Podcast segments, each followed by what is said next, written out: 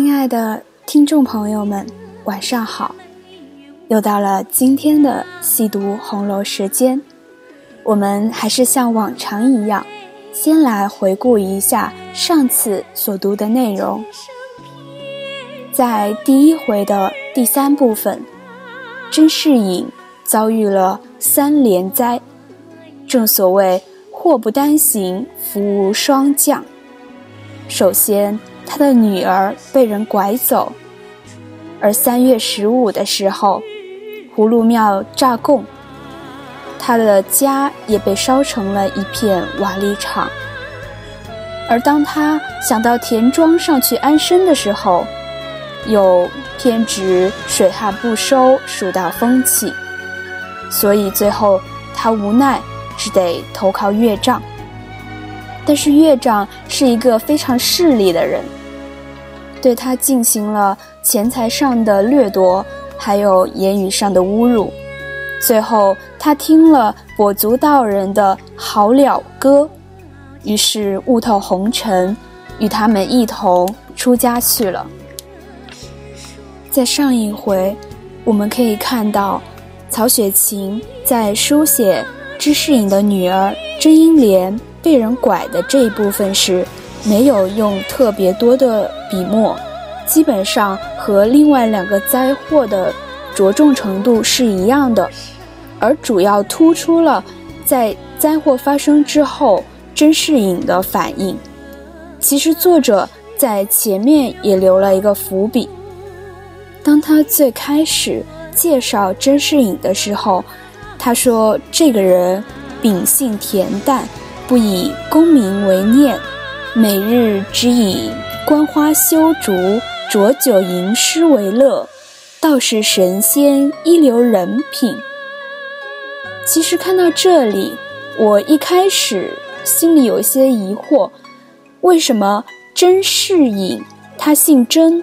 按道理来说，他应该是一个属于现实世界的人，但是他却有素慧，他能够看清现实的真相。他能够读懂《好了歌》，而相反，贾雨村，他是一个儒生，他的名字姓贾，但是他这个人好像一点都不假，他善于攀援各种势力，以达到他自己升迁发财的目的。也许这是曹雪芹的一个有意的讽刺吧。那些。汲汲于名利富贵的人，也许到头来发现自己所追逐的，其实只是一场空，一场梦。正如贾雨村的姓贾，而我们看上去不符合当时的社会伦理也好，儒家的礼教，呃，传达的思想也好的人，譬如甄士隐，他们才是。真正的可以去了解这个世界，并且做出感悟的，所以他们才是真正意义上的真。一千个人有一千个哈姆雷特，更不用说对于《红楼梦》，每个人都有自己的理解。我相信，听了第一回，你可能也对其中涉及的人物有自己。截然不同的描摹的场景，那么接下来我们就走入第二回。贾夫人先是扬州城，冷子兴演说荣国府。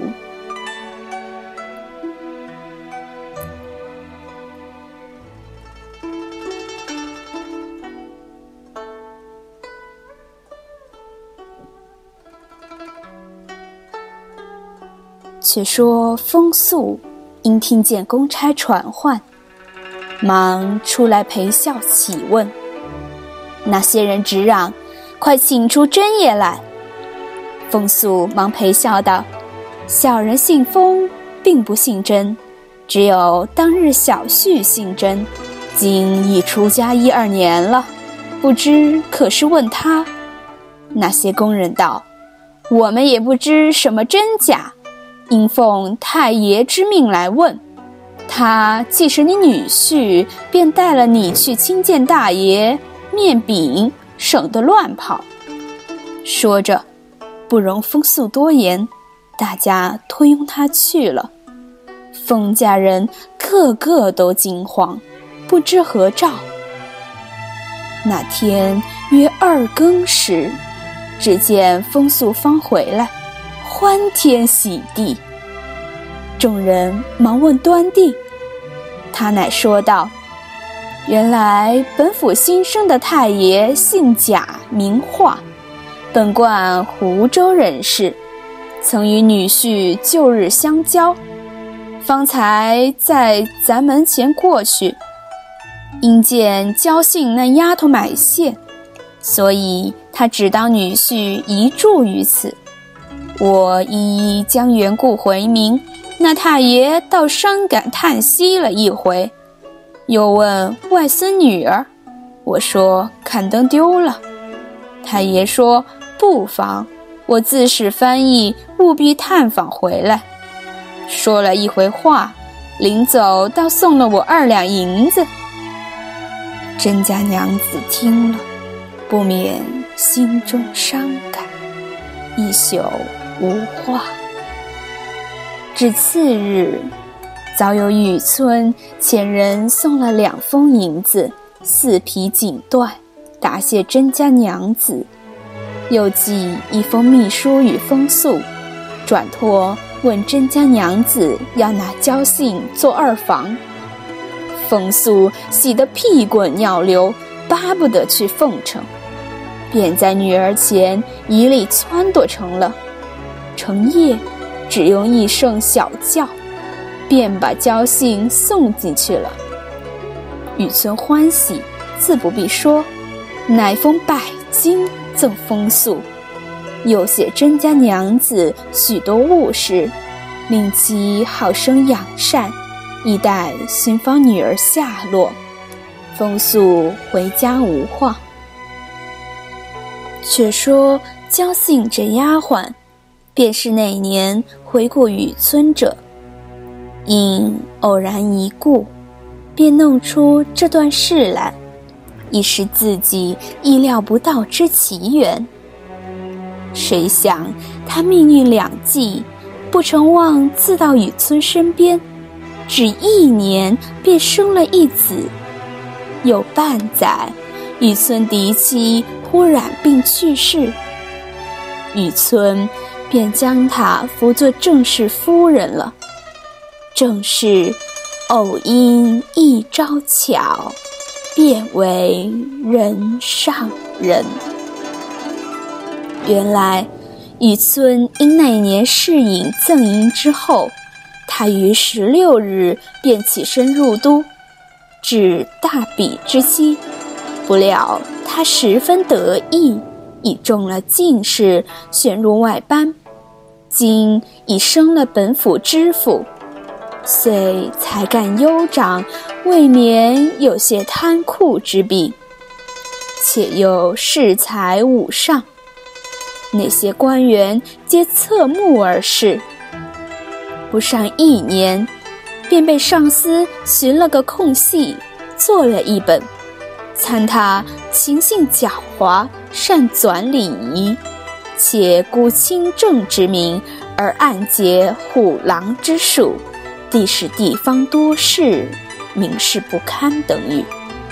龙颜大怒，急批革职。该部文书一到，本府官员无不喜悦。那玉村心中虽十分残恨。却面上全无一点怨色，仍是嬉笑自若。交代过公事，将历年做官积下些的资本，并加小人数，送至原籍，安排妥协。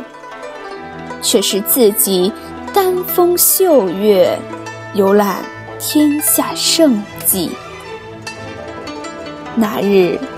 偶又游至维扬地面，因闻得金色严正点的是林如海，这林如海，姓林，名海，表字如海，乃是前科的探花，今已升至兰台寺大夫，本贯姑苏人士，今钦点出为巡盐御史，到任方一月有余。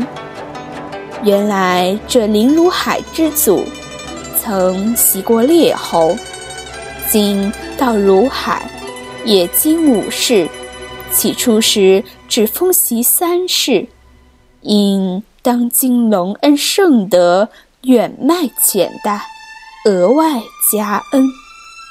至如海之父又袭了一代，至如海便从科第出身。虽系中鼎之家，却亦是书香之族。只可惜这林家支数不盛，子孙有限。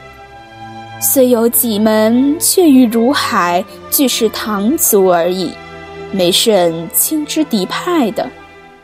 今如海年已四十，只有一个三岁之子。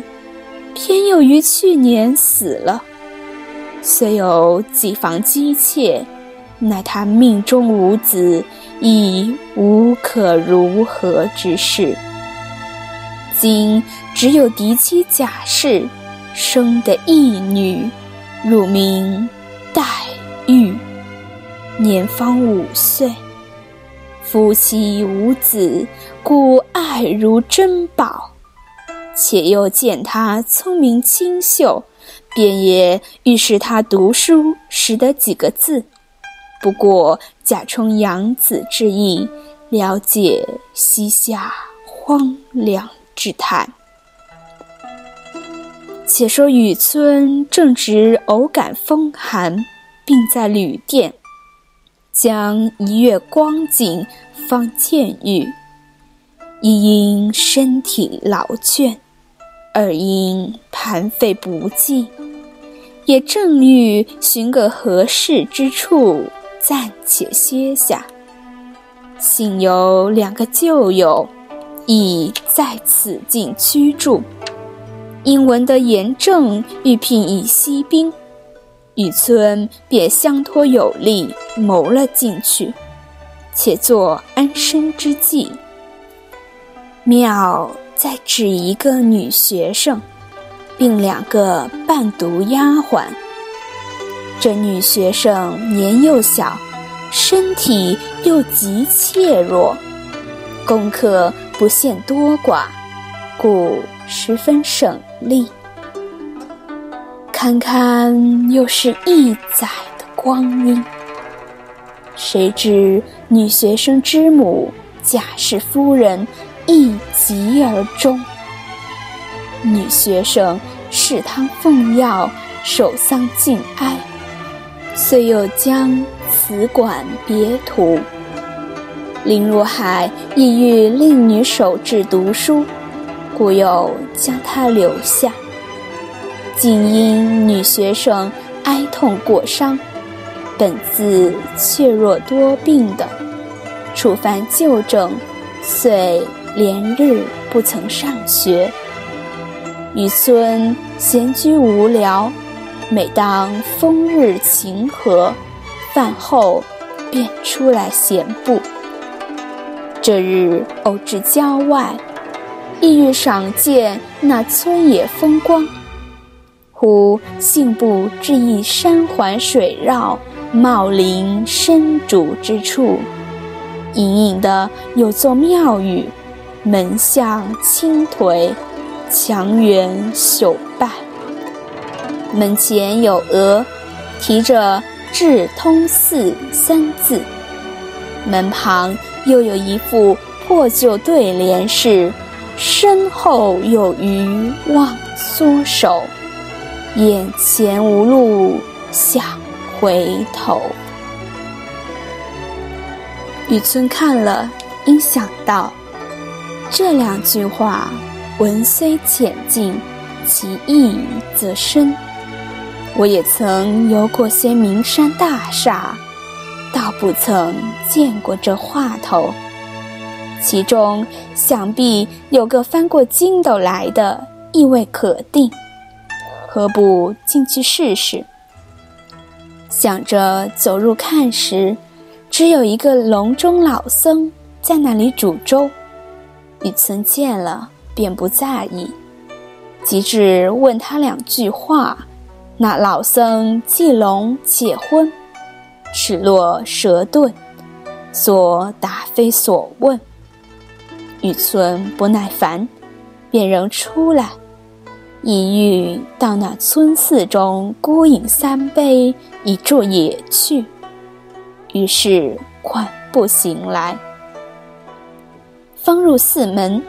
只见座上吃酒之客，有一人起身大笑，接了出来，口内说：“奇遇，奇遇。”雨村忙看时，此人是都中在古董行中贸易的号冷子兴，旧日在都中相识。雨村最赞这冷子兴是个有作为、大本领的人。这子兴又借雨村斯文之名，故二人说话投机，最相契合。雨村忙笑问道：“老兄何日到此？弟竟不知。今日偶遇，真奇缘也。”子兴道。去年岁底到家，今因还要入都，从此顺路找个必友说一句话，承他之情，留我多住两日。我也无警事，且盘桓两日，待月半时，也就起身了。今日必有有事，我因闲不至此，且歇歇脚。